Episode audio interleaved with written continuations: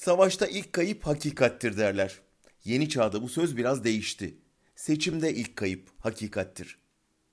İngiliz seçimlerinin hemen ardından bu başlıkla çıkan Ekonomist dergisi yorumunda şöyle dedi.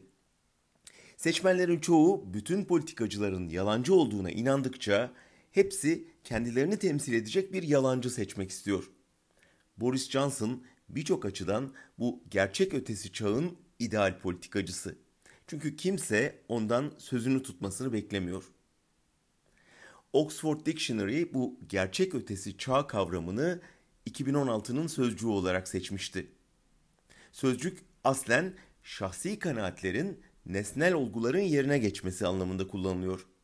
Diyelim siz ülkenize gelen mültecilerin işsizliğin ana nedeni olduğuna inanıyorsunuz ama veriler bunu desteklemiyor.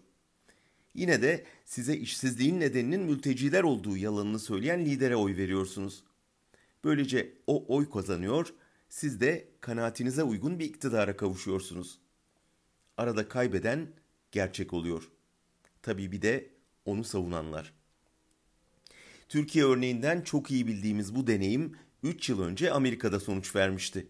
Amerikan başkanlık seçimi dünyanın en büyük demokrasilerinden birinde bile yalanla seçim kazanmanın mümkün olduğunu kanıtlamıştı. Geçen hafta bunun bir yeni örneğine İngiltere'de tanık olduk. Mirror gazetesi seçime 5 kala Boris Johnson'ın kampanya boyunca söylediği 60 yalanı sıraladı. Seçmenler bunu bildiği halde ve muhtemelen ekonomistin dediği gibi bütün politikacıların yalancı olduğu inancıyla bari oyumu en çok yalan söyleyene vereyim diye düşünmüş olsa gerek. Önümüzde yalanla mücadele gibi yeni bir misyon var. Karşımızdaysa o yalandan beslenen iktidarlar, siyasetçiler, medya.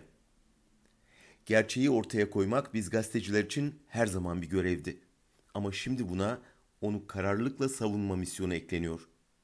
Bu gazeteciliğin ötesinde bir yurttaşlık ve demokrasi görevi artık.